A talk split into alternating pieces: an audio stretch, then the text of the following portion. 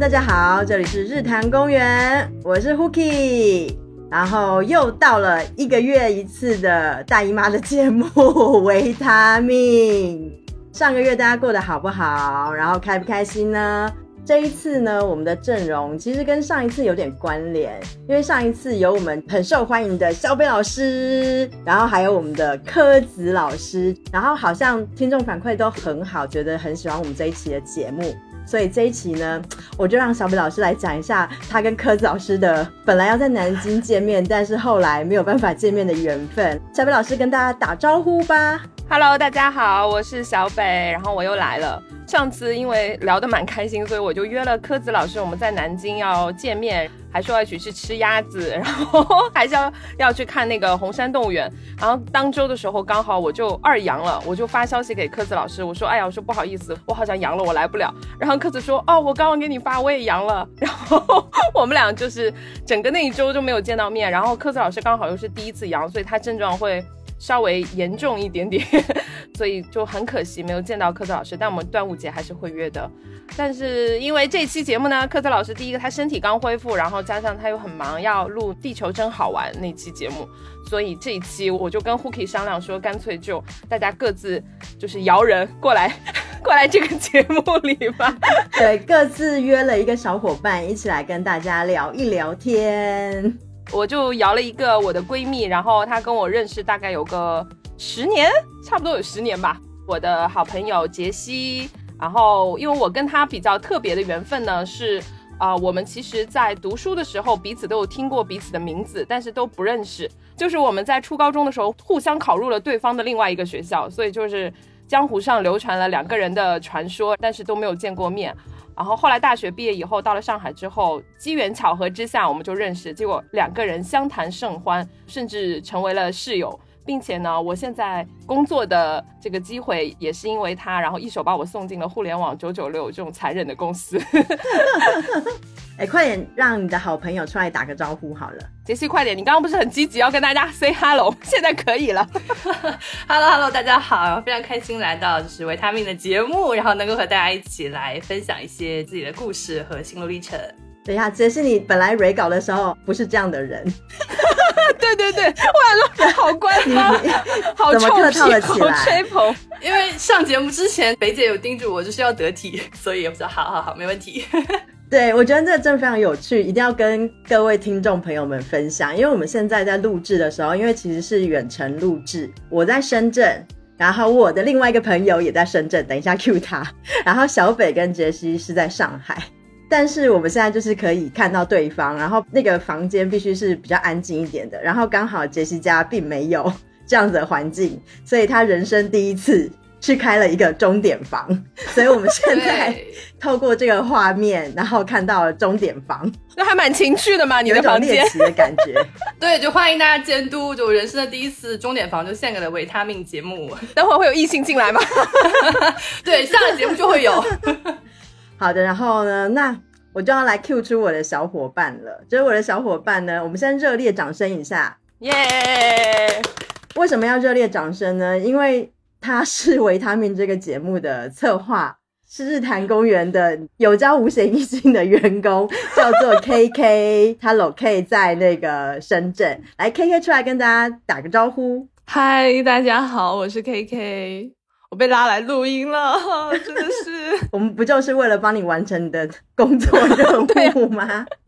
大家还不知道我们要聊什么话题呢？刚好到了广东深圳荔枝的季节，就是我们来聊一聊。跟荔枝有关的离职的问题，好。然后为什么我会聊这个离职的问题呢？让那个节目策划 K K 小姐自己来先发难一下，她最近呢到底发生了什么事情？一句话概括呢，就是我最近向我们的领导们，就是李叔跟乐乐姐提了离职啊，所以我们这个节目今天录完就没有后面了，是不是？啊。最终话，所以我之前一直在跟 Hooky 确认，我说真的要让我来录节目吗？确定吗？我觉得没关系，我觉得你就是开启了这个话题。至于你有没有办法离职成功，我觉得我们看看后面还有没有你出现 就知道了。好，留个悬念。好的。哎，那正好啊，因为我上期节目就 有在节目里说我已经离职了，然后我现在应该是正在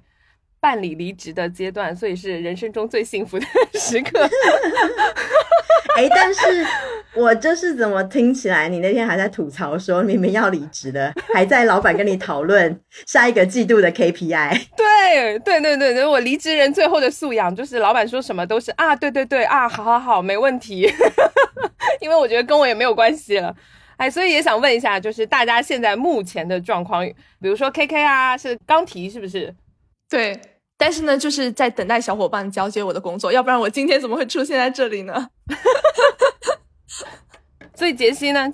哦，我差不多是两年前提的离职，所以到现在算一算的话，已经一年多，快要两年了，应该是在座的各位姐妹当中离职时间最长的人吧。我刚刚听到就是两年前提了离职，我本来以为 哈你两年都没有离成功，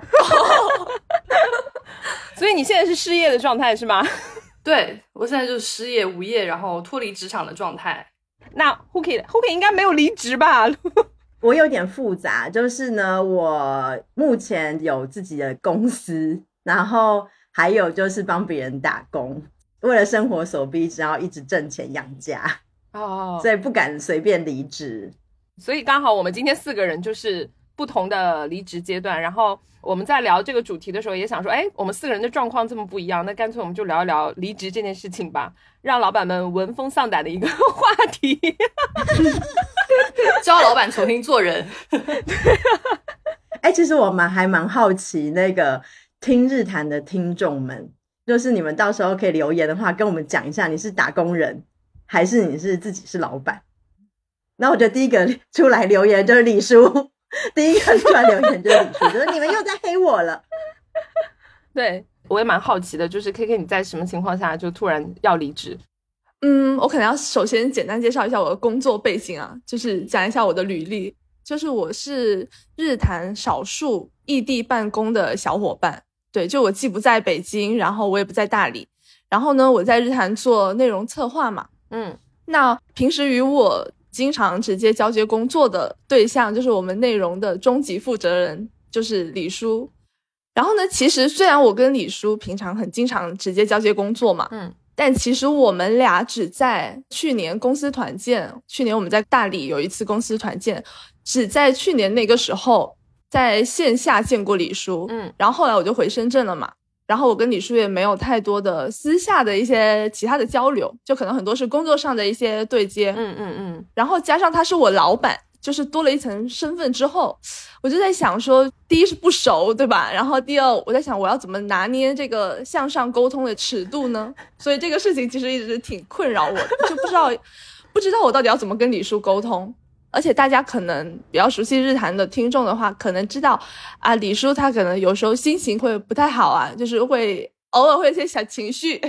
然后呢，可能有时候他发过来一些语音啊，我一听就会觉得，哎，怎么，嗯，有一点冷漠。我就想说，是不是我最近我的工作哪里做的不好啊？然后或者有时候可能李叔他会问我一些对节目的想法，嗯，然后可能我会编辑一大段话，然后我发过去，然后就石沉大海，就是也再也没有收到回复。然后我就开始反思，是不是我这段话里面哪个点说的不到位啊，还是怎么样的？就是经常会就这些。小事吧，就自己会在脑海里脑补很多的情节，嗯，然后慢慢的跟李叔沟通这件事，就给我越来越大的压力，然后在工作上呢，也会对自己就是开始有很多质疑啊之类的，嗯，好，然后就要说到上一期维他命的节目了，就是听完 上一期维他命的节目，如果听众朋友们有听的话呢，就是 Hooky 在最后提到了他打算想去泉州玩一玩，嗯，然后我一听，我觉得，哎，泉州离深圳很近。挺好的，然后我也没有去过，我想说，我也可以去泉州玩一下，就找个周末，嗯，就毕竟被工作困扰的有一点，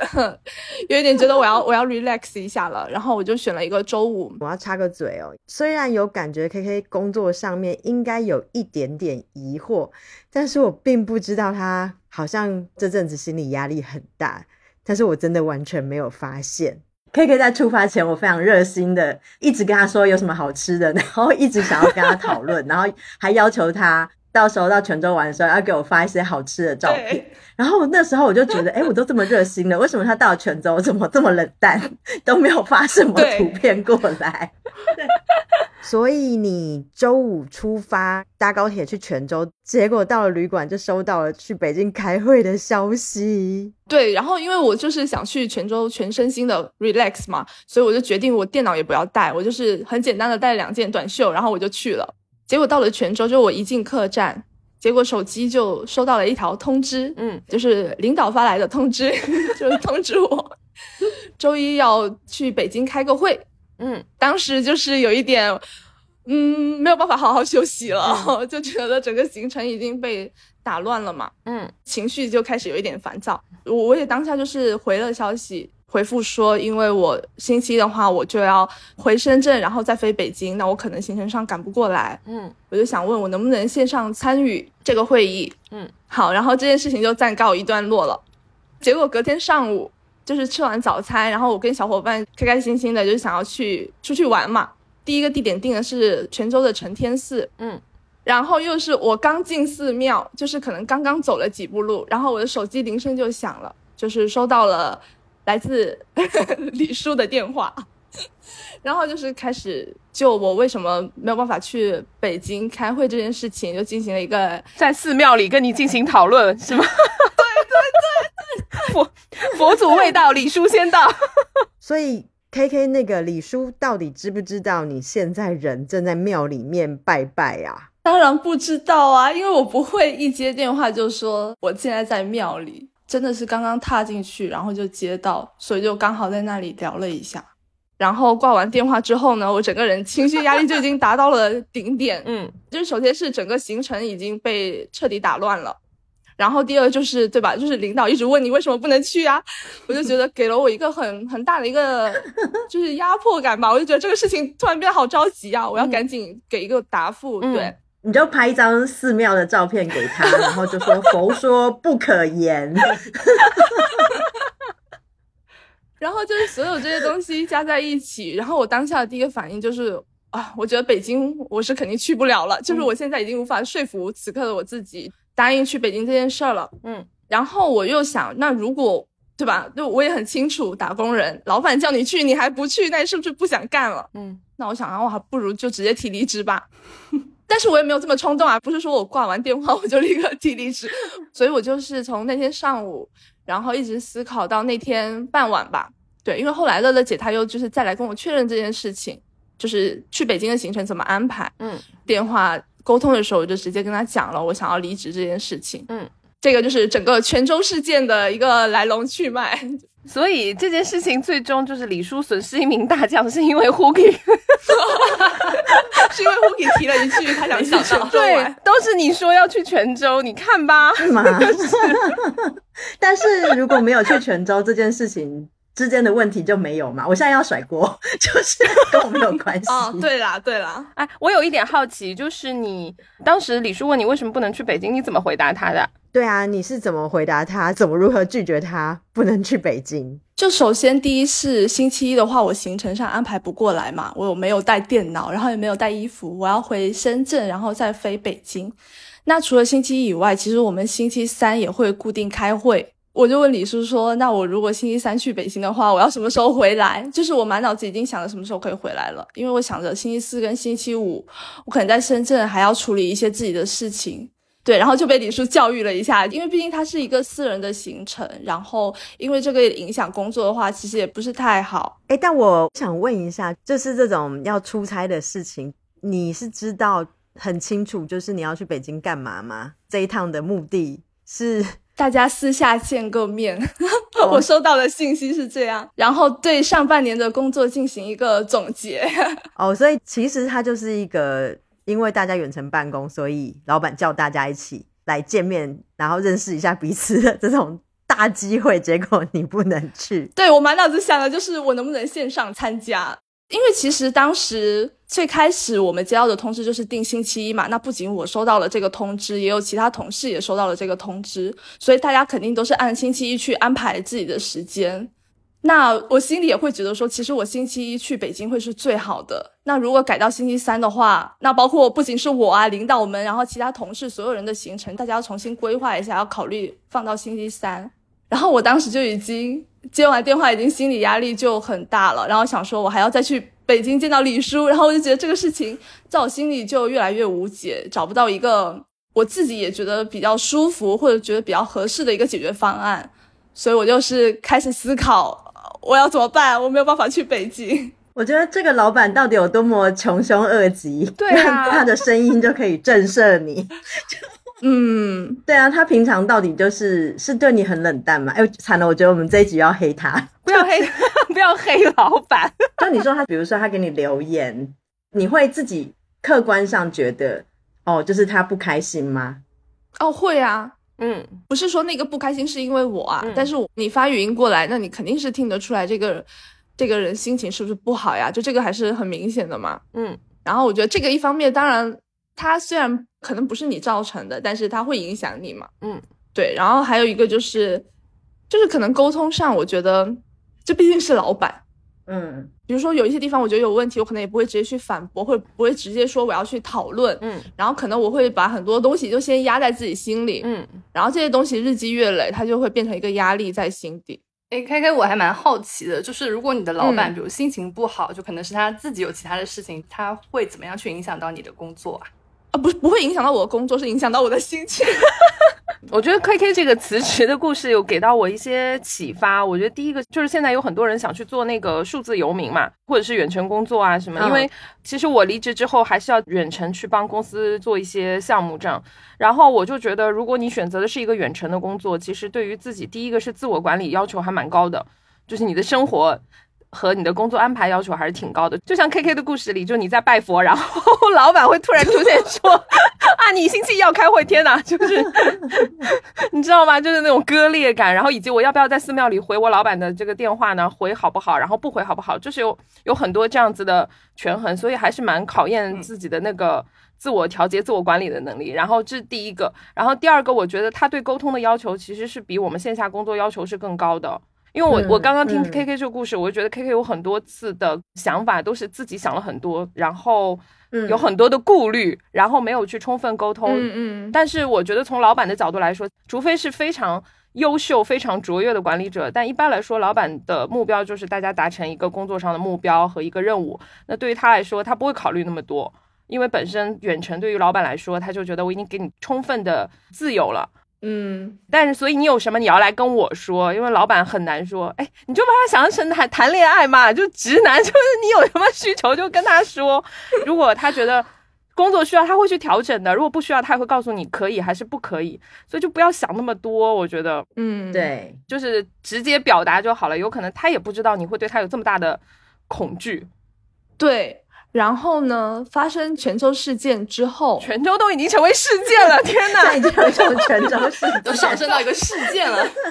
在我心中，它是一个泉州事件。对对对，反正泉州事件之后呢，我就回深圳了嘛，然后北京也没有去，然后就刚好就要筹划这一期维他命的节目了。然后呢，胡宇老师就非常热情啊，发了很多 idea 想法过来，还说要拉我录音啊，什么什么的，就是有非常多的宏伟的计划。我没有宏伟的计划，我只是想要诱骗你录音而已。你把我的招式画的大饼给给揭发了，对，对，然后我就觉得说，天呐 h u k i 老师这么热情，我觉得我实在我需要坦白一下。嗯，，对，然后我就跟 h u k i 老师说啊，其实泉州的时候呢，我提了离职，嗯。然后 h u k i 老师就是跟我打了个电话吧，教育了我一下，大意就是说呢，让我不要逃避这件事情。嗯就虽然我提了离职，但是还是鼓励我要主动打电话，就是跟李叔聊一下，就是包括要跟他直接表达我可能平常面对他是有情绪压力的这件事情。嗯嗯然后其实 Hooky 老师这段话蛮打动我的一个点是，就是因为我那天其实提离职是跟乐乐姐在电话沟通的时候提的嘛。嗯其实我从挂断李叔电话之后，到回深圳之后那段时间里，我都没有跟李叔再有任何私聊。对，就我们可能很多工作也是通过群聊嗯 来完成的，但是没有私聊。一个也是因为我确实心里还不知道怎么面对他，嗯然后刚好 Hooky 他讲了这番话之后，我就觉得这件事情如果我逃避的话，他还是一直在我心里，就是他是一个没有解决的问题，然后他也一直会让我很在意。嗯那我就觉得我确实是应该要去面对这件事，嗯而且它确实是我之前没有尝试过的一个举动吧。嗯，那我就想说，要那要不试一下，就不管结果怎么样，对吧？嗯至少对自己也是一个成长吧。嗯，那天晚上我就是在家里好好的处理了一下情绪，就是好好做心理上的准备。然后隔天就是我就跟李叔发了个微信，就是说能不能给我十分钟，然后我有一些话想要跟你讲一下。嗯然后并且我还在手机备忘录里就是敲了一个发言大纲，就是我很怕我 我怕我有一些话忘记讲了充足的功课。对 对对对，我怕我有一些话太紧张，然后会断片。然后我们就聊了一下，然后我觉得这个对话让我印象最深的一个点，其实刚好就是刚刚小魏老师讲到的，就是李叔他是不觉得我们之间有问题的，然后他一点也不觉得我怕他，也不觉得我面对他有压力。当他说出来的时候，我还蛮惊讶的，就是哦，原来我们两个人看事情的角度或者我们的感受是完全不一样的。哎，真的很像在重温谈恋爱的体验，就是对方是不是？是跟老板吗？对啊，就是类比吗？对方就非常震惊啊，就会说你为什么不说？我不知道啊。挂了电话之后，我一看，然后我们最后是聊了七十分钟，就远超我最开始想的十分钟。然后我觉得在这段时间里，就是我把我自己想说的话说了，然后嗯李叔也把他没有机会让我听到的话也说了，嗯嗯嗯，当然也交流了一些工作上的事情。但这部嗯分因为涉及商业机密啊，我就不展开说了。日坛能有什么商业机密？而且我觉得听众就是想要听员工跟老板，你看能讲七十分钟，大家就是想要听你们讲了什么啊。所以你到底跟李叔讲了什么？哦，因为我之前也有提到嘛，就是因为跟李叔沟通这件事情给我很大的压力，然后可能有一些信息我没有收到回复，然后我就会质疑是不是自己工作做的不好，或者说我提交这个方案是不是其实做的不对，怎么样的。但那天电话沟通之后才发现，其实李叔他评价我的工作还是挺满意的。然后就没有我自己脑补的这些，这里不好，那里不好，其实就是搞半天，你老板其实对你很满意，但是你以为你老板对你不满意。其实这个跟节目制作的幕后花絮有一点关系啊，因为其实我做策划的话，我们更多是提供前期的一个协助嘛。但其实我觉得一期节目最后，它是要靠主播自己对这个选题的感受，然后根据当天的大家的一个临场反应，包括主播跟嘉宾之间的一些化学反应，才能把这期节目的内容更好的呈现出来。所以我觉得，其实发光发热的更重要的是主播。那我可能就是提供一些小小参考啊，或者一些小小辅助，我就觉得我就是一个小辅助。然后我也会担心自己可能对节目的内容并没有提供太多的帮助，所以久而久之，我就会觉得，哎，是不是其实我的工作做的不是很好啊？对。但站在李叔的角度，他会觉得，哎，我觉得你给我提供参考了，我觉得你给我提供帮助了，所以你就是希望，比如说像我平常称赞小牛一样，就是小牛你好棒，然后我觉得也不是吧。李叔要说 K K 好棒这样子吗？我觉得也不是想要听到老板的评价，就可能还是自己，就大家会站在自己的感受出发。可能老板觉得你很棒，你很棒，但你会觉得说，哎，但我还是觉得我没有做什么事情，还是大家会站在自己的感受出发吧？这是不是一个无解的问题啊？嗯，那李叔是不是挺意外？你很怕他这件事情，你是很怕他就是接到这个人的电话或者是讯息，你就是会倒吸一口气，然后才要打开吗？深呼吸一下，然后点开信息真的吗。对啊，那我觉得 李叔此刻他应该就会十分震惊哎，他说我这么善良的人，怎么对，所以嗯，是啦，这可能也是远程的一个问题嘛。那你如果远程办公，你们就经常只能通过微信来对话嘛。嗯，那你知道嗯微信这种东西，它就会阉割掉很多其他的平常生活的状况。嗯嗯嗯，那你觉得就是聊完之后对你有什么改变吗？确实是那天电话沟通之后，就我现在接到李叔的信息，我就不会心里咯噔一下了，心态上就有一个很大的一个转换。我觉得下一次如果有类似的情况，我应该就会更倾向于主动先去表达自己的感受了。对，所以我还蛮好奇，那 K K 经过这个对话，那你觉得你们之间的关系，比如说有所改善，那你还想离职吗？啊，这个真的要讲吗？啊，预知后事如何，请听下回分解。请打赏，请打赏。好，我们节目就到这里，后面就要付费。我觉得这个事情，我就是以一个旁边的第三者，就是我来发言一下，因为其实我觉得那个时候蛮有意思的是，因为 K K 刚好在深圳，其实在他提离职之前，大概在录第二期的维他命的时候，就有一天，我就 突然就问他，我说：“哎，你工作有没有成就感？”然后他没有回答我，就没有再问了。然后大概因为我一直逼迫他第三期维他命他要录音，因为其实我心中是有一个盘算的。大家可能以为就是搞得我好像是维他命的负责人，但其实我根本不是，我就是来帮忙的。然后我心里就想说，不行，我一定要找到一些固定嘉宾，所以我要我要设计好 K K，就是万一没有人来录的时候，他一定要来录音。然后我就一直想要拉 K K 入局，就给他画了一个很大的饼。然后加上我觉得，如果就是一个人从策划，然后到 idea，到他落实，其实你工作起来会很有成就感。然后这个是我觉得。可以帮助一个，就是他身边如果都没有任何同事的时候，因为我跟李舒的就是情谊嘛，我可以帮他带一带他身边的小朋友。那时候我是这么想的。后来 K K 就是可能他觉得我太过热情，就说嗯，其实我已经提离职了。然后我就回了他一句话，我就说你记不记得两周之前我有问你一句话，就是你的工作有没有成就感？你有没有想过我为什么会问你这一句话？嗯。好像你很 surprise，对不对？当时我问你的时候，嗯嗯嗯嗯嗯，因为就是那种一击即中，就是心底的一个疑问，然后刚好就被别人问出来了，然后听到你的沉默，然后想说大事不妙，要赶快甩锅。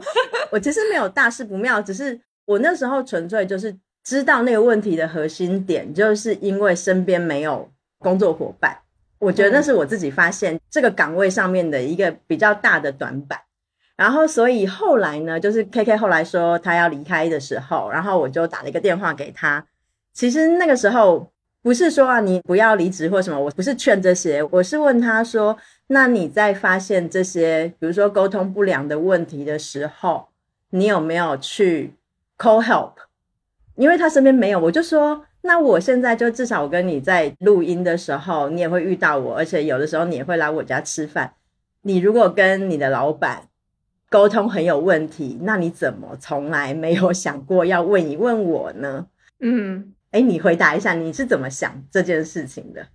嗯，首先啊，首先有一个问题是，我觉得我当然知道 Hooky 老师是日坛的，对吧？客座女主播，但是我还是会觉得说这是一个。怎么说呢？就是一个内部的事情，我不知道这样子去跟李叔，你没有给我讲五险一金啊？他们把我当外人了，外部好伤人。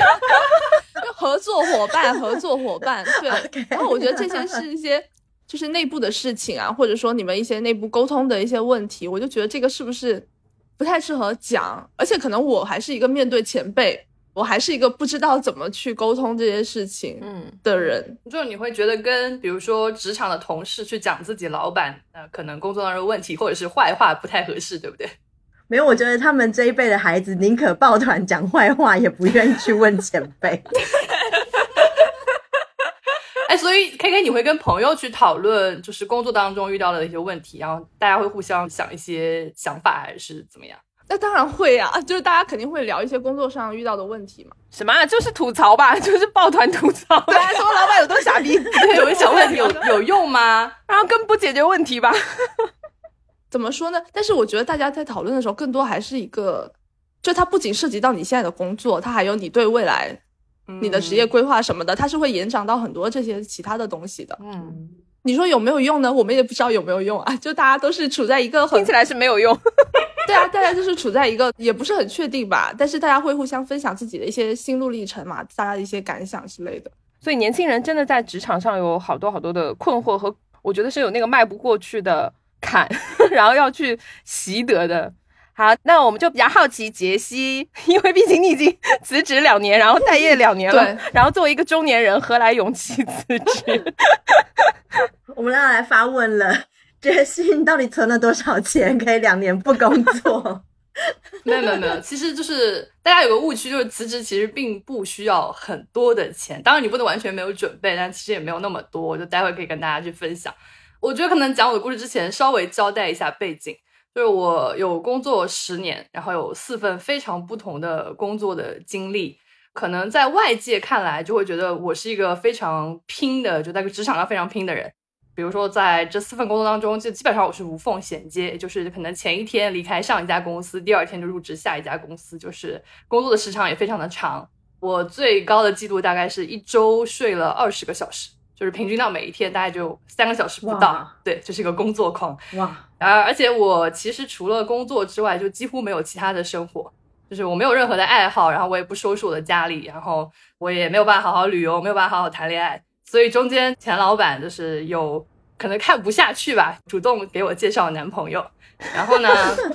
对，然后我们就去相亲啊，然后就吃饭，然后过了一段时间，那个老板又碰到我说，哎，怎么样啊？然后我就说，哎，我们不错。他说，哎，是在什么阶段？我说我们一起创业了。对，就是我的生活里就只有工作这一件事情。然后当时我的老板。就是用一种悲悯的眼神看着我，就说这个孩子没救了，他可能要住孤生，就是这么一个状况。所以我觉得的确给大家可能造成一些误解，会觉得就是我是一个变态工作狂，就除了工作之外就没有任何其他的兴趣爱好。嗯，从我本人来讲，我其实，在工作很早的时候就有告诉自己说，就是哎，我现在要好好打拼，对吧？但是呢，在三十五岁的时候呢，我一定要暂停一下，然后来看看这个是不是我想要过的生活。那假如到三十五岁的时候呢？如果我在做的事情，我觉得是舒服的，或者是我想去奋斗终身的事情，那我就继续。但如果不是呢？或者说我不确定的话，我就要停下来，然后去好好想想自己到底要做什么。所以其实我在差不多工作五六年的时候，就已经决定在三十五岁的时候要离职。然后我最后也确实在三十五岁的时候就提出了离职。所以我中间虽然换过工作，但从三十五岁开始就是算正式的脱离了职场，就休息了一段时间。所以大概这么一个情况。那为什么是三十五岁呢？也挺巧的，就其实说实话，三十五岁没有什么科学的依据，就是纯粹是拍脑袋拍出来的。嗯，就是大概我会觉得这个年纪的话，你在一个公司里或者是行业里面已经积累了一些经验和资源，所以这时候你去做一些判断就不会太盲目或者是太没有依据。同时，因为三十五岁。他也不会就是太老，对不对？就如果你想要去做一些改变，比如说你停下来想想说，哎，我可能要做其他事情。那三十五岁的时候，可能刚好你还有勇气和足够的体力去做改变，所以当时可能就拍脑袋拍了这么一个年纪，就是算是一个心智足够成熟，但是又没有熟到就是做不动的程度，就算廉颇未老这个状态，所以倒没有什么特别科学的依据。其实杰西在我们朋友的圈子里面哈，或者是在外人眼里，这真的是工作狂，因为我。因为我跟他曾经有一段时间是室友，就是刚好是我们一起工作的那段时间。因为是他把我介绍到现在这家公司，然后那个时候我是我第一次尝试去互联网公司，因为之前人家都说互联网公司、创业公司很吓人，要九九六啊什么的。然后结果身为我的朋友就把我推向了这个火坑，然后因为。他的工作大概一天要工作到十二到十三个小时，然后我非常惊讶，是他脸上看不到一丝的疲倦。就比如说我跟他一起工作的话，我偶尔还要出去摸摸鱼啊，或者是跑到一个地方什么偷睡一会儿啊 什么之类，因为因为实在太累了，你知道吗？然后但是他就是那种毫无疲倦，然后会一个会接着一个会，一个会接着一个会。曾经有一次是我记得是在周末的时候，管理层开会。大概是从早上十点一直开到凌晨一点哦，我当时开到整个灵魂出窍，然后我就问杰西，我说这是一种日常吗？他说对啊，这就是日常，还好，他觉得还好，就是精神奕奕。然后回到家里还可以跟我聊天，就这样。然后我就想说，你不要跟我讲话，我先要睡觉。就是他在我眼里就是一个能量超级爆棚，然后工作狂的一个角色。所以当时他离职，所有人都觉得很惊讶，说一个工作狂竟然停下来了。其实我后来知道他说什么三十五岁要去找一些自己的那个人生要做的事情时，我还蛮惊讶的，就意味着你在入职每一份公司的时候都在想说啊，我马上就要离职了，这工作不是我想做的。对他每份工作都有一种向死而生的精神。哎，我真的非常好奇，是因为我脑子现在有那种画面，就是职场精英女强人。你上班的时候是带全妆，然后穿着高跟鞋的那个类型，是是 是，是有杀气的那一种。而且我跟你说，杰西大概就是李叔那种自带压迫感，员工都非常害怕他。你应该是知道你很吓人吧？你不会像李叔一样不知道自己很吓人吧？对，我知道很吓人。他真的很吓人。那你真的就是每天早上起来？你还有时间化全妆，然后搭配你的衣服这些的嘛？然后晚上回家还要卸妆，然后你的漂亮的套装要送洗，嗯，就是这些都可以在每天十二个小时以上的工作做到的吗？还是你家有阿姨？有我吧，应该是。对，我对不起，我我也没有大家想象的，就是创业女青年其实家里很穷，不是家里有阿姨的那一种。我觉得其实很忙的时候是会放弃很多东西的，就比如说。我其实创业之后非常理解，像马克扎克伯格为什么每天都穿一样的灰色 T 恤，就是他非常的节约时间。我差不多也会，就比如同一件衣服会买好几件，然后就轮流换，这样就不用去考虑怎么搭配，就一个星期反正七天嘛，就穿七套就好了，就是大家也不会觉得你没有在换衣服。然后另外就是最夸张的时候，我差不多有连续两个月。每天中午都吃同一家馄饨店的同一种馄饨，然后吃了两个月。周围的同事看我就真的很容易理解成我是一个变态工作狂，所以在离职的时候，大家才会觉得哎，非常的惊讶。哎，那我有个问题啊，嗯，因为你一开始就定好了三十五岁，要么就是找到自己很喜欢做的事情，要么就是离开职场嘛。那你前面这么多年就这么努力的工作。他的那个动力是什么呢？就是为了之后三十五岁离开职场做准备吗？还是说我这么努力就是为了去找到一个喜欢的事情？对，我觉得更像是为去努力去找到喜欢的事情。因为我觉得我们好像从小就有一个既定的轨道，就是先这个求学，对吧？然后去求职，然后成家立业，然后到退休，就是你会默认有这样一个轨道。但其实我自己没有太多对工作实际的感觉，所以我觉得我要去试一下。所以刚好就是我的工作。也尝试了非常多不同的行业和职业，就比如说我做过教育行业，然后做过比如说消费品，做过 SaaS 的平台，然后最夸张就是有有一段做过母婴行业，然后因为我是个单身的女青年，我要去未婚未育女性做母婴行业，未婚未育单身女青年，然后要去学习很多，比如说怎么样科学喂养一个小 baby，比如说宝宝要什么时候去断奶，什么时候要吃辅食，什么时候做早教，然后最夸张的是，你知道我们。要去学习分辨宝宝，比如不同颜色的大便，然后就看它的形状，然后颜色，然后青的、白的、什么灰的，然后绿的，然后红的，就是要去看它到底身体是不是健康，就是储备了很多很奇怪的知识。然后包括呃，我在创业的时候，其实也去尝试很多不同的岗位。呃，我做过产品经理，然后互联网的运营，然后我带过销售团队，我也带过内容制作，还有数据分析的团队，差不多就公司前中后台。都走了一遍，然后到这个时候，我觉得我才比较有底气说好，就是 老娘都试过了，对吧？就现在我可以做一个比较好的一个决定。所以我觉得可能就是跟我我喜欢去比较专注的先把一件事做完，然后再去做其他的事情，可能是有关系的。所以我其实还蛮羡慕北姐的，因为我是一个不太有弹性的人，我觉得我其实是一个比较就只能专注做好一件事情的人，所以我就选择了那我就先工作。然后我拼命的工作，然后工作完了，我再拼命的去体验人生，去修生活里的其他功课，对吧？但是我觉得北姐就是那种，她可以同时把工作做好，然后上班的时候就是那种填坑救火，然后下了班她还可以安心的收纳，然后做饭，然后还可以去跳舞，然后还从一个业余小白跳成了一个上海，对吧？就排名靠前的一个就是 Flamingo 女王。然后我觉得就是她真的非常厉害，所以我还蛮好奇她是怎么做到的。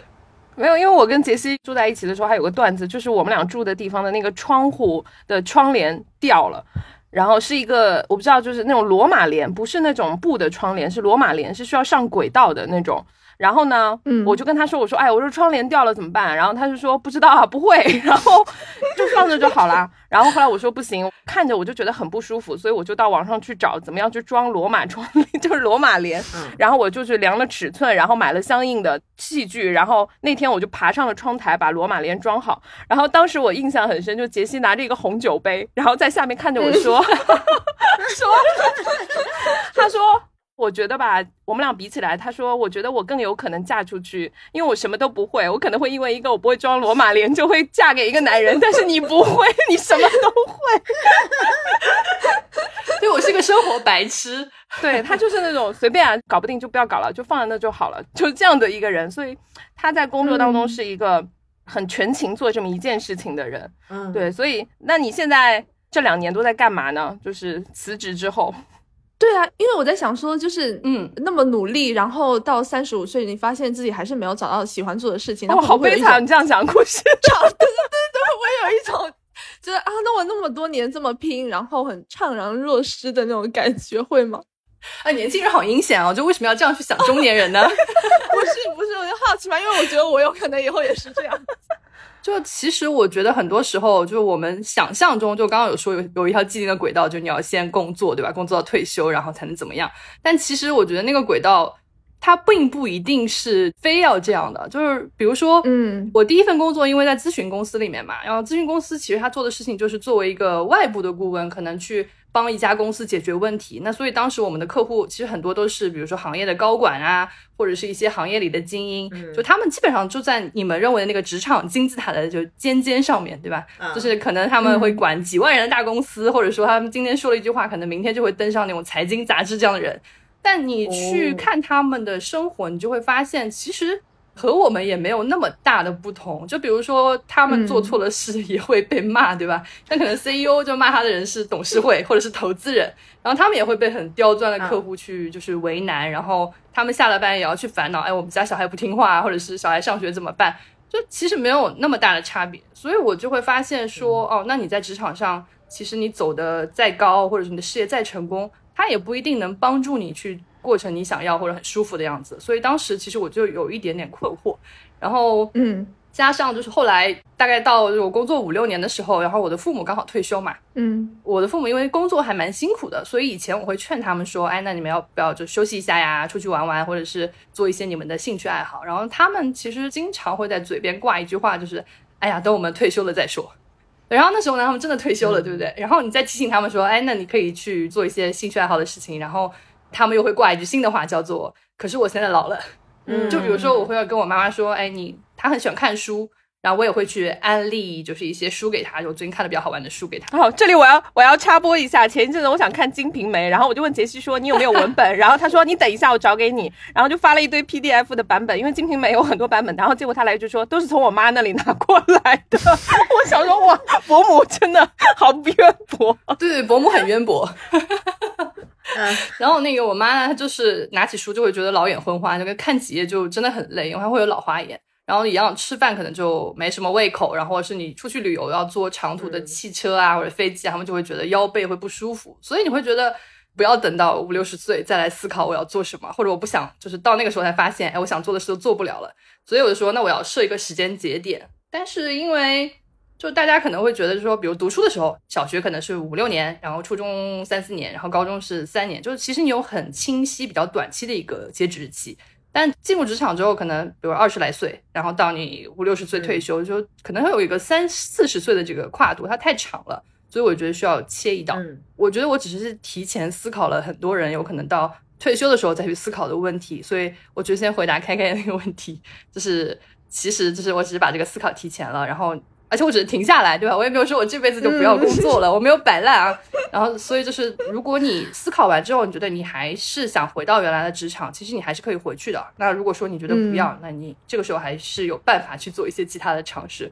所以这是回答 K K 的问题。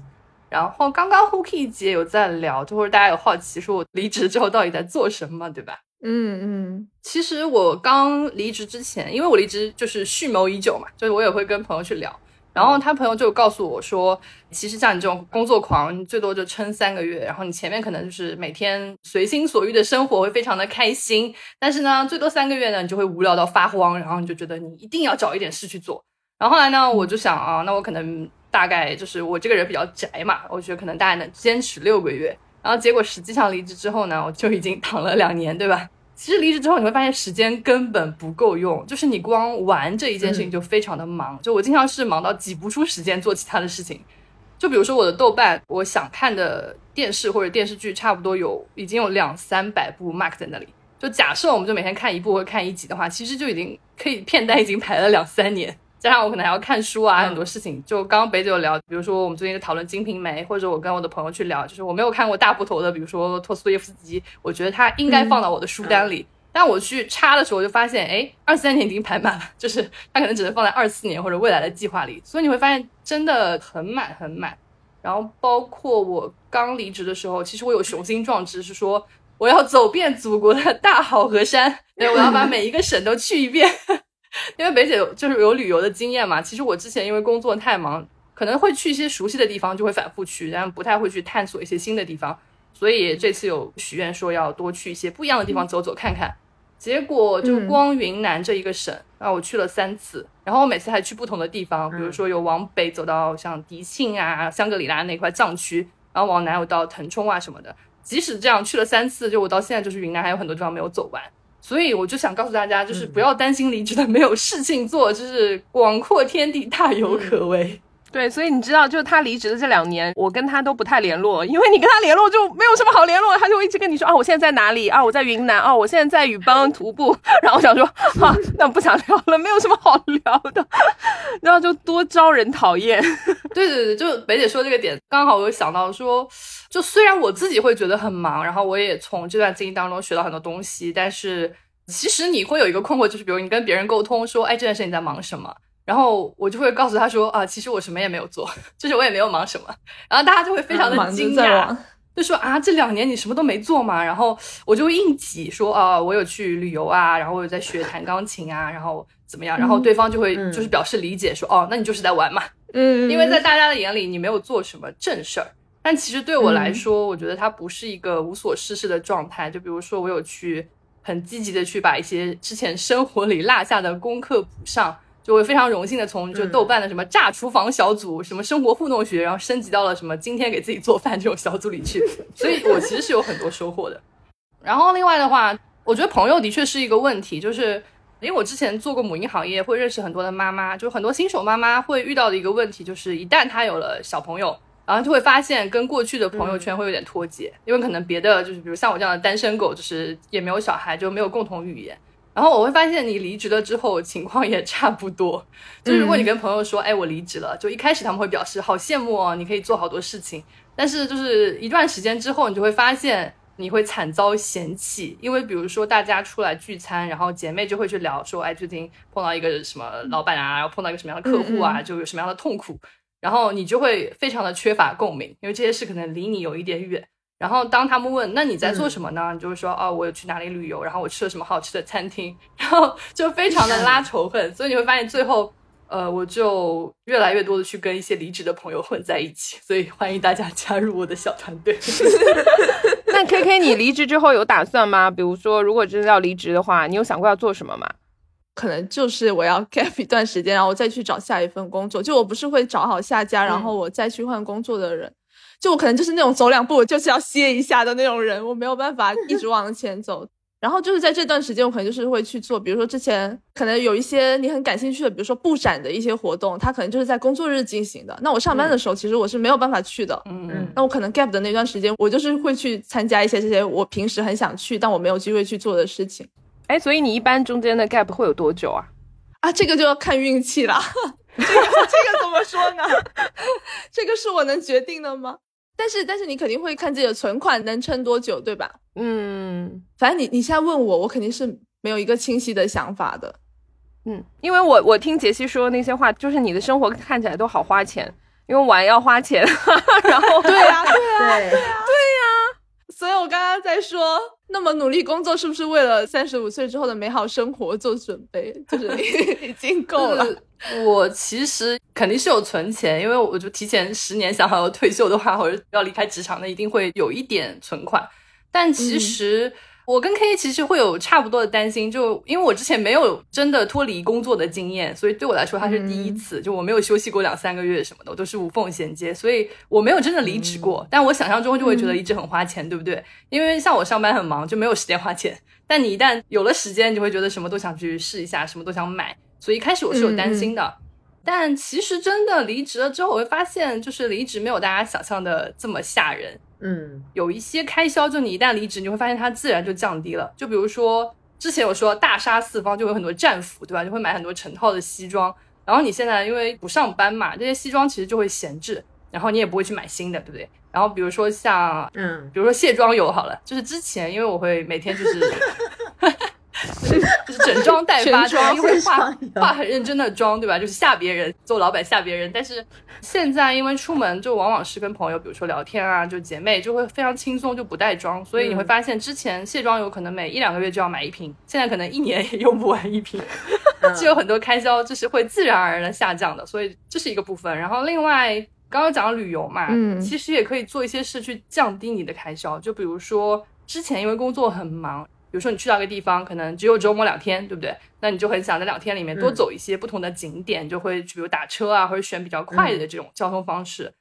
那现在我因为时间很多，对吧？精力和时间都不值钱了，所以我就会选择比如说坐公交车，然后去搭一些就是嗯当地的交通方式，它其实会花那更多的时间，但它非常的节省。就比如说上海，比如说你可能随便打车到一个地方，可能都是三十五十，但你可能坐公交车只要两块钱。嗯，对，每天日积月累，一年下来可能就是一两万，就它其实非常的可观。而且就坐公交车，你是可以去看到，比如当地的一些风景啊，然后比如像云南会有不同民族的，比如服饰，比如说会有嗯彝族啊、嗯壮族啊、白族很漂亮的服饰，然后他们会早上背一个筐，然后去赶集，然后装他们家自己的一些特产或者手工艺品。这些风景，我觉得你在上班的时候是没有办法看到的。所以我觉得你也可以主动的去，比如说自己煮咖啡啊，还包括我刚刚说有学烧饭啊，就是可以吃的更健康、更省钱，这也是一种方式。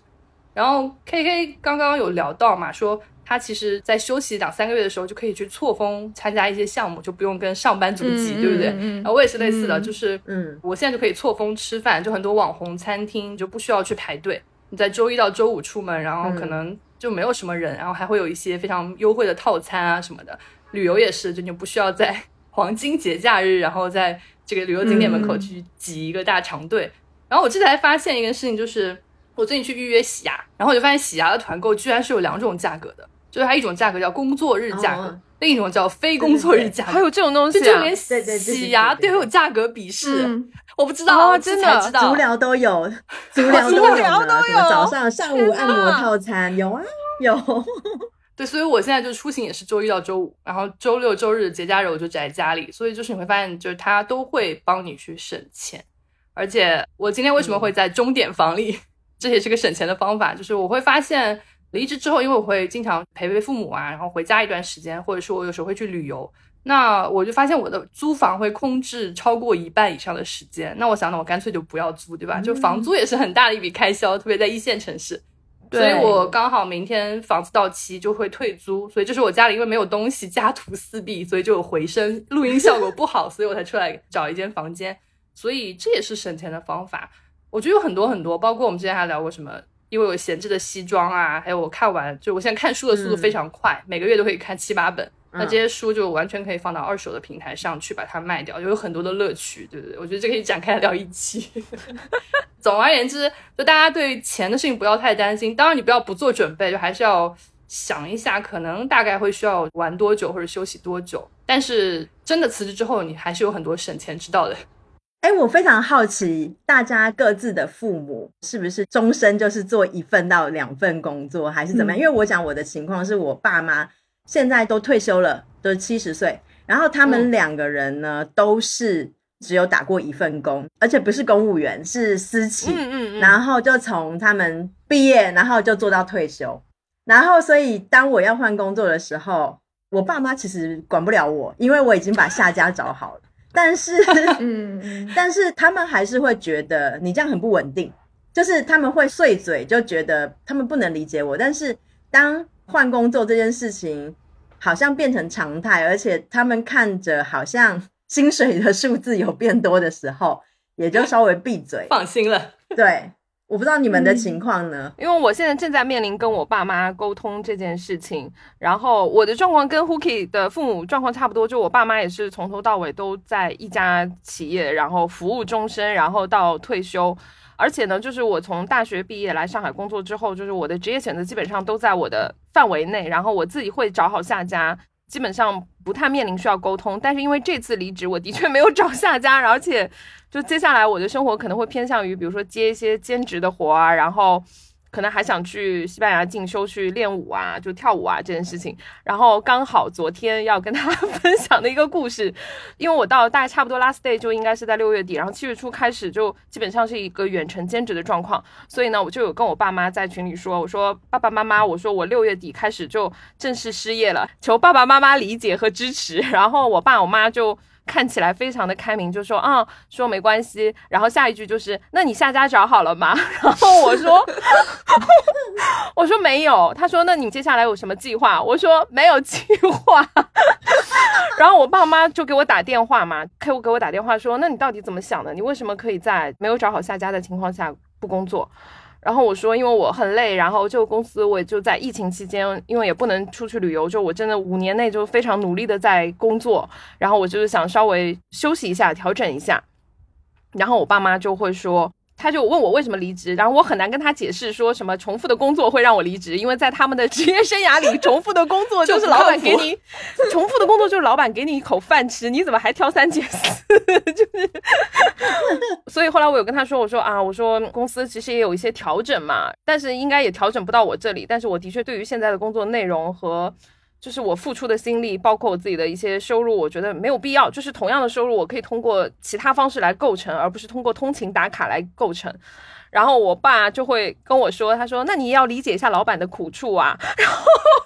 我觉得就是非常典型的上一辈人的想法，就是我们要理解老板，对吧？然后理解领导，然后大家要一起共度难关，就是大概是这样子一个状况。然后我就说：“我说，那你们怎么不理解一下我的痛苦？我也很辛苦啊，就是我现在就想休息啊什么。所以我现在在我爸那儿就还处在一个沟通的状况，但是因为不涉及到。”其他方面，他们也觉得说，反正你想怎么样怎么样也管不了你啊。就是爸爸妈妈只能告诉你说，你要理解领导，然后赶紧找下家。然后，然后他们还 P U A 我说，相信你一定可以的。就是他们非常坚信我的能力，找到一份工作应该不难，就是我意愿度上不够，就大概这样。所以他们整体对我非常放心，他们觉得反正我钱花完了就会乖乖去找工作。我现在跟我爸妈的僵持就是在这个部分，然后我也提出说我想去西班牙学舞嘛。刚开始我就说爸爸妈妈，我说我想去西班牙学习，你们支不支持我？然后我爸说支持啊，超支持的。然后我说哦，那如果你们支持的话，那我就算一下大概国外的生活费、学费以及我要启动语言的一些费用。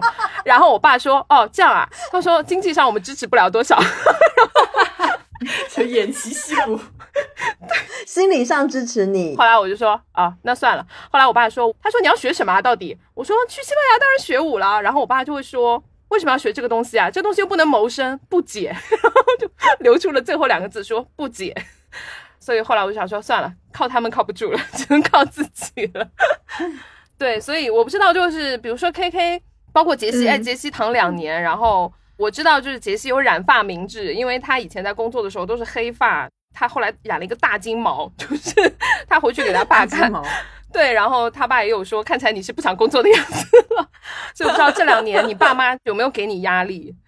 我觉得可能是因为就是我工作的十年里面打造了一个就是变态工作狂的人设，然后我爸妈就会觉得我活得非常凄惨，就很像一个机器人。就比如说，如果我们要出去散步，然后我就会问我爸妈说：“那散步要多久？小区走一圈，还是会走到外面的菜场？”然后我要去规划一下我的时间表，就是生活质量非常差，你知道吗？就我爷爷比如打电话给我说：“哎，有什么时候有空来玩？”我也会说：“好，我看一下我的日程，方便的时候来找你。”就我爸妈就觉得天哪，这个小孩子根本就不像个活人。所以他们就蛮支持我休息一下的，所以我在这个沟通上就不是很困难。嗯，但是呢，因为我躺的时间可能有点太长，然后我爸妈发现两年了我也没什么动静，会有一点着急。然后我知道我爸应该是有私下问我妈说：“你家女儿是不是不是在休息？她是不是去找工作 找不到？”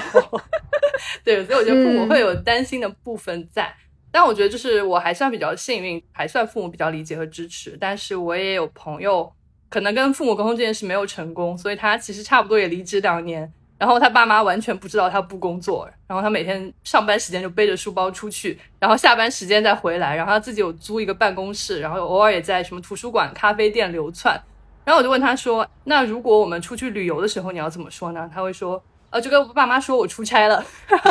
是也有也有朋友过这样的生活，对，所以我觉得跟爸妈的沟通还蛮重要的。但我可能还比较幸运。嗯，K K 呢？我就是你的朋友的那个类型，就我就是完全，我就是完全不会跟父母讲的哦。我就觉得如果少掉了这个部分的话，我对我自己的压力减少了很多。那我就不讲好了。但是有一个小故事是什么呢？就是上一份工作跟进日坛之前，我 gap 了两个月嘛。嗯，然后因为我上一份工作是坐班的，当时每天午餐就是可能大家会带便当或者叫外卖到公司吃饭，然后我 gap 两个月。结果就是，你知道母女之间可能有一些心电感应还是怎么样？就有一天，我妈从来没有这样过，但是有一天她突然就发一条信息问我说：“今天中午吃什么？你拍张照片来看一下。” 我当时在家，我就是倒吸一口冷汗，然后我就去翻我的手机相册，因为之前就是你跟同事一起吃饭，大家有时候偶尔就会拍拍照的，然后我就拼命的去翻相册，然后就找到一张还挺像样的，然后我就发过去。嗯，所以我我是不会跟我爸妈讲的那个类型。就是我觉得没有一个通用的方法吧，就是因为每个人的父母是不同的性格嘛，然后相处的模式也是不一样的。对我自己而言的话，因为我很很清楚我爸妈知道这件事情，他们的反应是怎么样的。我会选择一个让我自己比较舒适的方式来应对这个。理解。那因为今天我们又聊很多辞职啊、工作啊什么，然后又从不同的 每个人生活的不同状况去聊了辞职这件事情。然后这里唯一没有辞职的，还在 在职的是护理姐。我觉得挺有意思的是，很久很久以前，我的一个日本好朋友，那时候我在台北认识他，他要离开台北，然后回东京。然后那时候我就问他在台北待的好好的，为什么要回去了？他就写了两个字给我，那两个字的汉字呢是潮汐的潮，嗯，然后时间的时，日文发音就是叫 shiotoki，它的意思就是潮汐就是会有高有低，啊，意思就是说 it's time 是时候了，就是我的生命就是是时候了。我要走了，聚散终有时。然后我其实那个时候一直有点不太理解什么叫聚散终有时，直到现在，虽然现在也不是到很老，但是我开始慢慢体会，就是因为我们可能从念书之后，然后进入第一份工作嘛，那一开始的时候，其实很少人会去思考说工作给你什么。其实一开始一定就是啊，我可以赚钱了，我终于可以有收入了。一开始一定是这么兴奋。好像之前曾经告诉过那个听众，跟大家分享过，我其实第一份工作是在医院工作，就是很少人知道这个事情。然后我那个时候其实负责跟病毒有一点相关的事情，就跟 SARS 啊、跟 COVID 有一点相关的事情。嗯，我当时在实验室，其实我非常喜欢做实验。然后直到有一天，因为我们那时候做实验的时候是要穿类似大白的衣服，就是我二十年前姐就跟上流行，穿了大白的衣服。然后你必须要做很多防护。那个实验室是我们各自是单独的一间，我基本上旁边是没有人的，就有点像 KK 这种感觉。就虽然我到那个地方上班，但是我的附近基本上遇不太到同事。然后我们轮班的时间也不一样，因为我们做那个细胞培养啊什么，就是每个人是轮不一样的时间。然后有一天，我就突然间，因为我很喜欢听广播，然后我就有一天在跟那个广播对话，就是那个主持人在讲什么，我就哈哈，然后在那个大白的服装里面就跟他对话，然后我就突然间吓了一跳，我就说，我该不会我的人生接下来的三十年，就是要那时候也还可能还没有交男朋友，就是要孤独终老，然后连一个可以讲话的人都没有，然后我要靠着跟广播里面的某一个主持人对话，然后接下来我的三十年都这样。我那时候其实就有点惊吓，嗯，然后我那时候就决定，我好像不能这么做。我觉得那个时候就是一开始我决定要离职的时候，那时候就觉得说，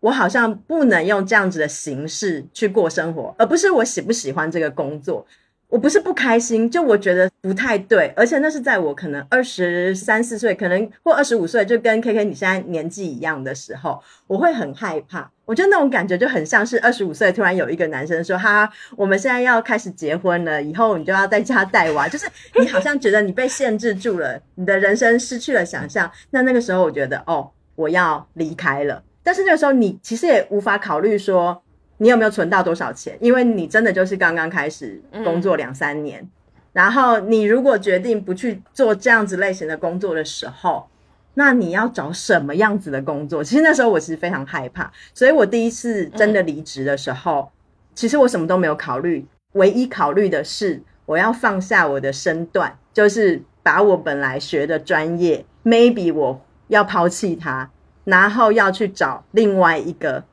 新的工作，然后那时候我就一直在想怎么办，就是我好像失去了专业，但是，嗯，哎，我觉得我这个人其实很喜欢社交，然后很喜欢讲话，应该是说我还蛮喜欢说服别人的，所以呢，我那时候觉得说，就是有一张嘴就死不了，然后我 我就去找了一个还不错的公司，然后做了他们的海外的销售，然后就开始展开了我后面一连串的人生。所以我现在就是觉得还蛮有意思的，就是那后来再下一次的离职呢，是因为在做海外销售的时候，你就会发现，你可能每一个季度会哦飞去德国，飞去哪里，然后在那个地方你会开展会，然后见到你的客人跟朋友。可是那个就是哦，你卖东西给荷兰，你卖东西给 Amazon，但是你其实不知道那个东西它到底在那个地方是什么样子，然后所有的讯息都是别人告诉你，你也不知道那些事情是真的假的。嗯那你只能在每一年一两次出差的机会，然后你去验证这些事情。然后我就觉得这样子的工作模式呢，又有一点阻碍了我的发展。就是我想要，我觉得我就是那种我是 E 人，就是我喜欢掌握一些事情，我不喜欢不确定性。嗯，然后我就觉得，那如果真的要当一个很好的销售，你就是要有更多的机会，你真的去，就是你经营的那个市场。然后我觉得，其实职场的确有很多不公平，是像这样子，比如说到海外外派的工作，其实可能二十年前吧，十五年前、二十年前是比较小公司会愿意派女生的。对，大部分其实派男生，可能是有一些安全的考虑啊等等的。嗯那我后来就自己去找了 另外一个公司，愿意派我到海外的机会，我就自己去找了另外一个公司。那我就觉得我好像每一次的离开，嗯真的就是那个我日本朋友的那一句话，就是潮湿。嗯，那个时间到了，就是我发现了这个地方，maybe 它限制住我，或者是说我不适合这个岗位了。嗯，然后我要跳出来。我也觉得，实际上就是我这个人其实很讨厌束缚，嗯就是我在不断的工作当中，就是我发现打卡其实是令我压力非常大的事情，就是我我不喜欢还有加一打卡，对。然后呢，但是因为你刚刚毕业，大部分的工作你就是需要打卡，你就是需要嗯几点上班几点到，哪怕你加班，你隔一天你还是得八点到或九点到。我其实嗯很不喜欢这种被束缚的感觉。嗯那我就在我的 可能二十七八岁之后，换到一个新的工作之后，展开了未来将近十五年到二十年的人生，完全不需要打卡、嗯不打卡，人生，对，嗯不打卡人生的 启动。我觉得就是你体验过那些你不适合的事情，嗯，最后触发了，就是我觉得离职其实是对我来讲是找一个更适合我的地方去，就是它不一定是完全是职场，还有生活方式。嗯嗯我觉得人生的道路其实非常的漫长，你会有很多身份的转换。比方说，有的时候你可能是打工人，有些人终其一生都是打工人，然后有些人可能就是职业妇女，然后甚至有些人可能打完工之后自己出来创业当老板。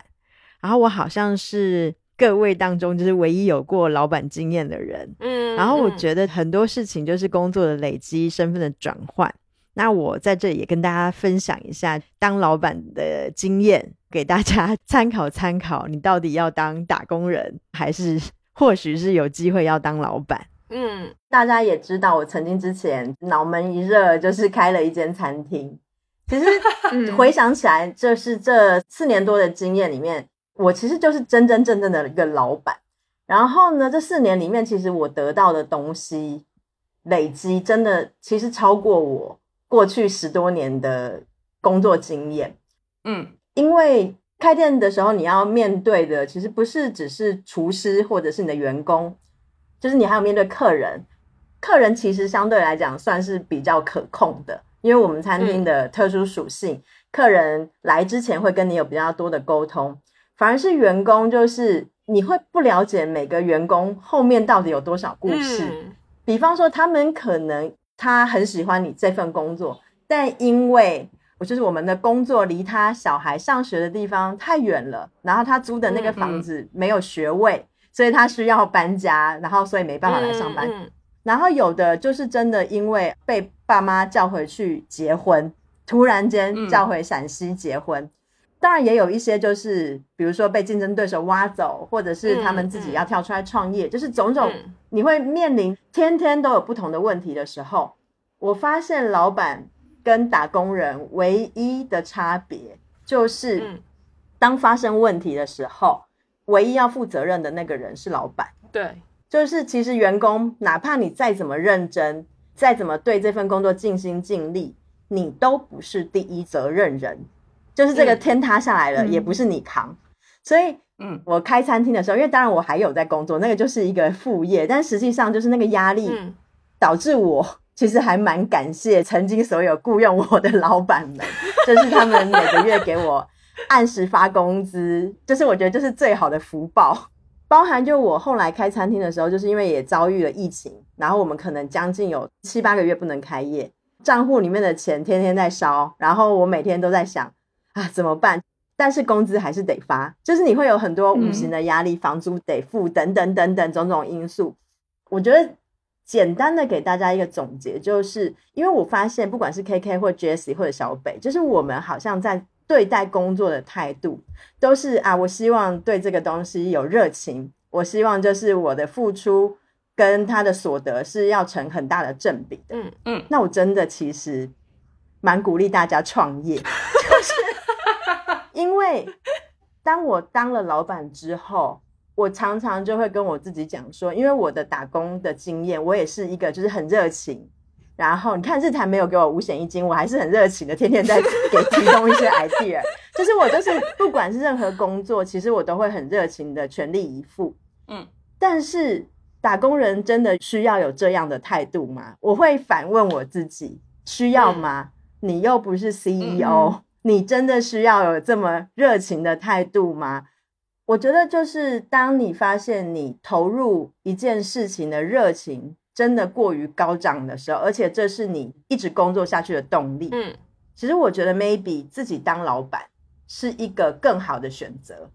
嗯因为唯有你经历过当老板的这件事情，你才能反过来。如果你想要回到打工的岗位的话，嗯你可以在打工岗位里面更怡然自得，因为你思考的时候，你可能会有老板的高度，所以你可以更成为一个游刃有余的打工人。我其实有一个跟 Hooky 有一点点类似的想法，就是我之前也有跟杰西聊过。第一个，我觉得我们作为打工人，首先我觉得我们需要提供给老板拿捏的内容，就是你不要跟老板说我有梦想，梦想这个东西真的很难拿捏，你知道吗？因为你今天有热情，明因为跟他没关系。对，然后你的个人价值的实现也只是附加值哈。但是对于老板来说，你提供给他的拿捏就非常的扎实。比如说刚刚慧慧姐说到，比如说员工里面当中有什么小孩啊这种情况，那他不是不要工作，而是因为他真的没有办法继续工作。所以我刚入职的时候，我一般会跟老板不断的去摸索他的边界，比如说他雇佣我，他希望我帮他达成什么样子的一个目标。对吧？然后他对我的理想的预期是什么样子的？这个是我觉得要去跟老板不断去摸索的，去沟通的。第二是我也告诉他，我做这份工作我想要拿什么，这个东西你可以给我吗？当然，老板最好老板不要给我画饼，对吧？老板说啊都可以给你。我觉得是我要的东西，就是对方可以给我嘛。我可以举个例子，比如说我之前也分享过，入职这家互联网公司的原因，是因为它足够的，当时是足够的自由。比如说我要练舞的时间，老板是可以空出这个时间不拉我开会的。这个是我们去在进入这家公司之前就 deal 好的。那其他时间他随便拉我加班，我都愿意。就是老板对我付出多少，我也愿意反过来付出他，这样我就不会抱怨说啊，我为什么加班那么多什么之类的。第二是，如果他在我练舞的时间，就是我是可以不接电话的，他是能理解的。我的老板是能理解说这个时间因为他在上课，所以他没有办法接电话，或者是说他约我一个会议时间，我说这个时间我不行，他也能理解。我不行的点是因为我要去练舞，因为那件事情对我真的很重要，所以我觉得要摸索跟老板之间的那个边界。当然，你不能只向老板索取，你也要回馈给他嘛。比如说其他时间就随便呐、就是你拉我周末加班我也愿意，没有问题。就第一个就是我们要给老板拿捏的一些实质性的东西。如果我觉得光跟老板去谈梦想的，当然他会觉得你是一个很有热情的年轻人，但是老板不知道该怎么去。打引号的控制你，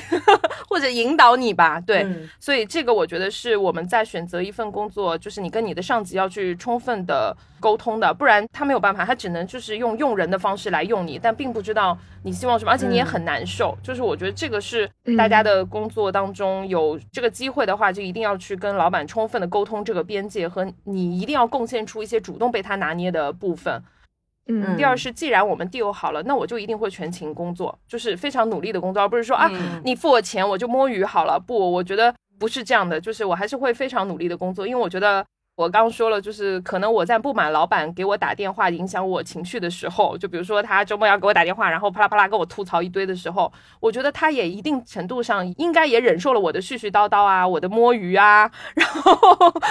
对对对，然后一些工作不成熟的地方，其实老板也同样在容忍，所以我觉得。老板可能就是我职业生涯当中的 NPC，就是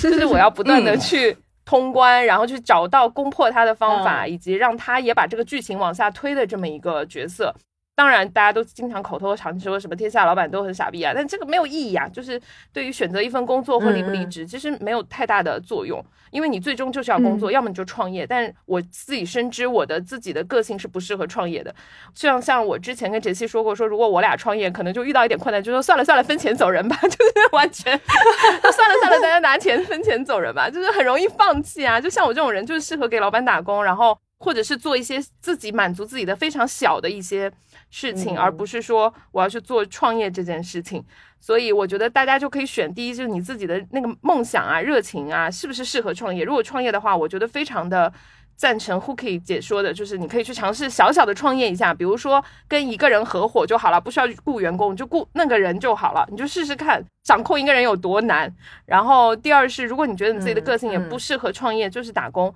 那就是想好老板给你什么，除了他给你钱之外，你有什么可以给老板拿捏的。东西让老板也有一点安全感，就是我觉得老板跟员工之间缺乏的是，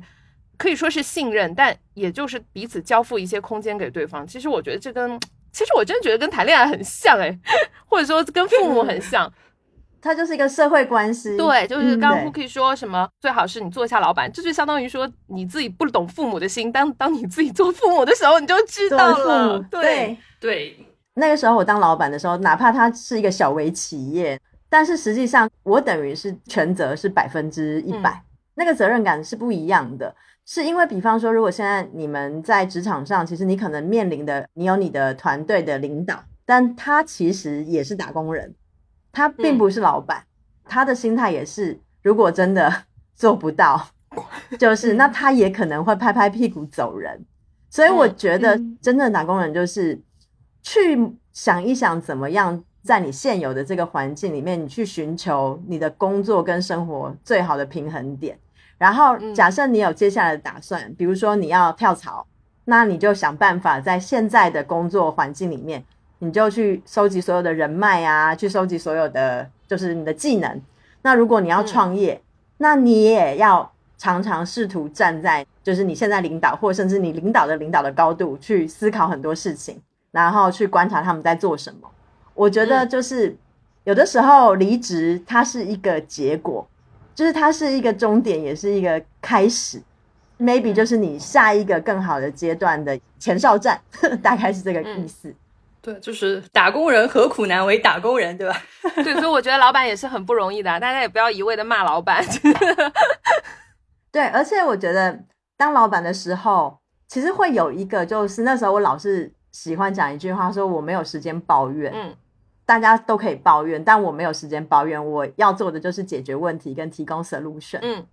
其实这个态度也是给刚刚入职场的一些小朋友，就是你们 maybe 有很多群，天天在讲谁的坏话或什么的，我觉得 OK。但是抱怨之外，你们想一想，问题解决了没？就是如果这个东西它没有解决问题，但只是让你们情绪变不好的时候，我觉得有的时候把这个群 mute 两天。Maybe 你的心情会好一点。来自老板的心声，就是不要在群里骂我了，对你们没有好处。没有，我觉得骂 OK，但是就是解决问题嘛。对，就老板的心声是骂我也没关系，但是把工作做好。对对对。那我们今天也聊了很多辞职啊，包括从不同的角度工作的想法。所以，因为现在接下接下来还有打算找工作吗？就一定会，因为大家很关心的问题就是我的钱也快要用完了。所以听到没有，钱是会花光的。对对对，所以明年就要面对现实，所以还是会去工作的啦。那你现在比如说已经躺了两年了，然后什么都没有做，然后接下来工作对于你自己来说有一些新的想法或者新的意义吗？我觉得有个阶段性的想法，因为我还在休息，没有真的去做。但是就是我觉得以前可能在想做什么的时候会比较。务实，或者说甚至是有点功利心的，就会想，比如说薪水够不够，然后职位怎么样，有没有好的行业前景，对吧？嗯。但可能接下来要做的事情，其实我想做一些跟吃吃喝喝相关的事情，因为我觉得它是我自己的兴趣。然后，那如果从理智的角度来说，其实吃吃喝喝，就比如和咨询公司啊，或者什么脑科学 AI 比，它不是一个听起来很高大上的项目。然后它从市场分析的角度来说，可能它的毛利也没有很高，而且它会涉及到比如说冷链啊，对，餐厅老板最懂了，冷链啊、供应链啊、员工的管理，其实会很繁重、蛮辛苦的。就是它一定是三十五岁之前的我不会去做的事情。经过这段时间的休息和调整，我就会发现，未来我要做的事情就是我喜欢的，然后它可能能养活我自己或者是我的团队就够了，它不一定要有很高的回报，然后他对社会有一点价值，我就会很满意。所以这是可能接下来的打算吧。嗯，嗯，那 K K 最后还是要 Q 你。说实话，就是我们现在录节目的时候，我们其他人也应该也不知道 K K 的结果是怎样的，何去何 连？主播自己也不知道到底有没有离职成功。对，但不知道就今天大家也聊，然后三个老阿姨 也聊了一下，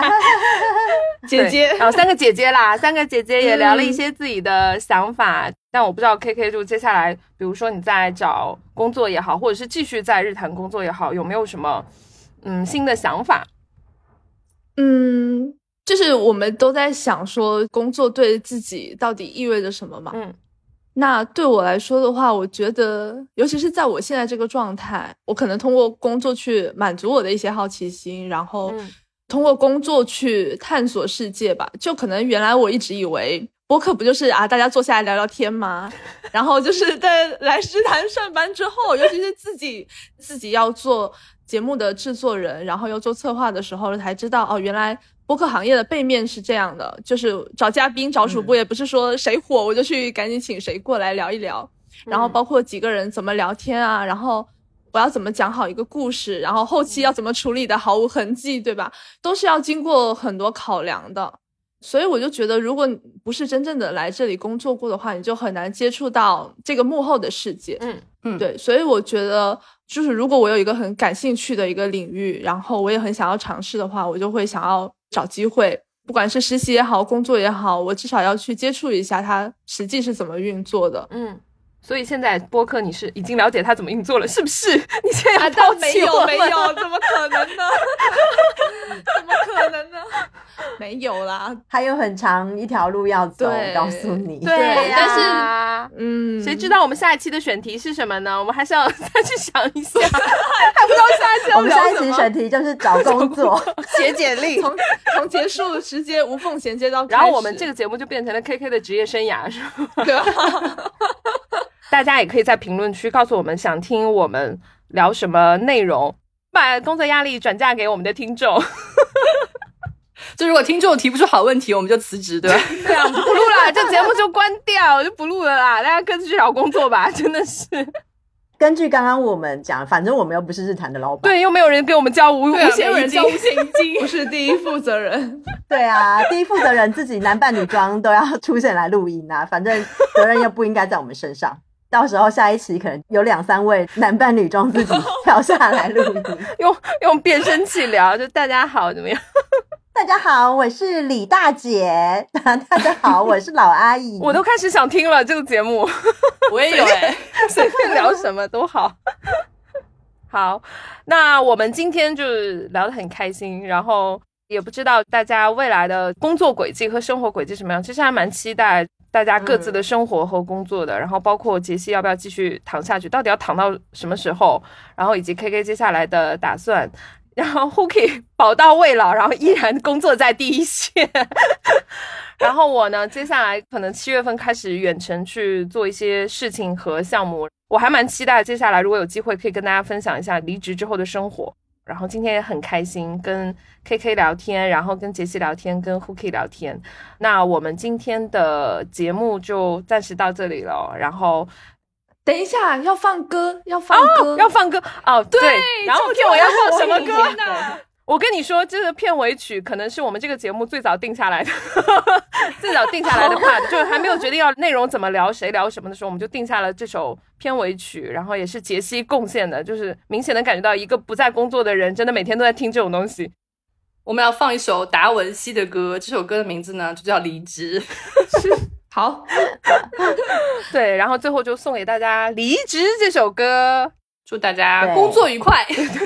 工作愉快，工作愉快。没有，我现在拔高高度，就是离职不是终点，是起点哦。对，钱是会用完的，大家离职再爽，还是要回来工作。一个循环。OK，那跟大家拜拜喽，拜拜拜拜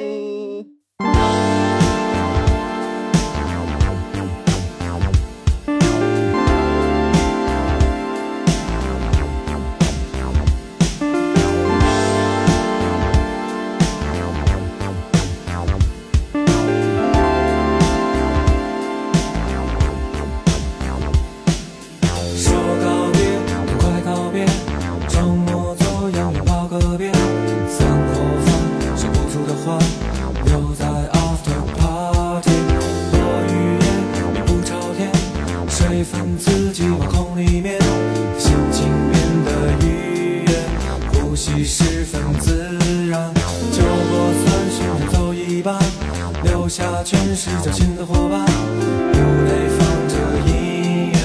门口点一支烟，嬉笑怒骂相谈甚欢，意图这些年心不快，顷刻间很释然，发现雨已经停了。天桥下的风，天桥下的风很轻，天桥下的梦，天桥下的梦很近，桥下的风很轻，天桥下的梦，天桥下的梦很轻。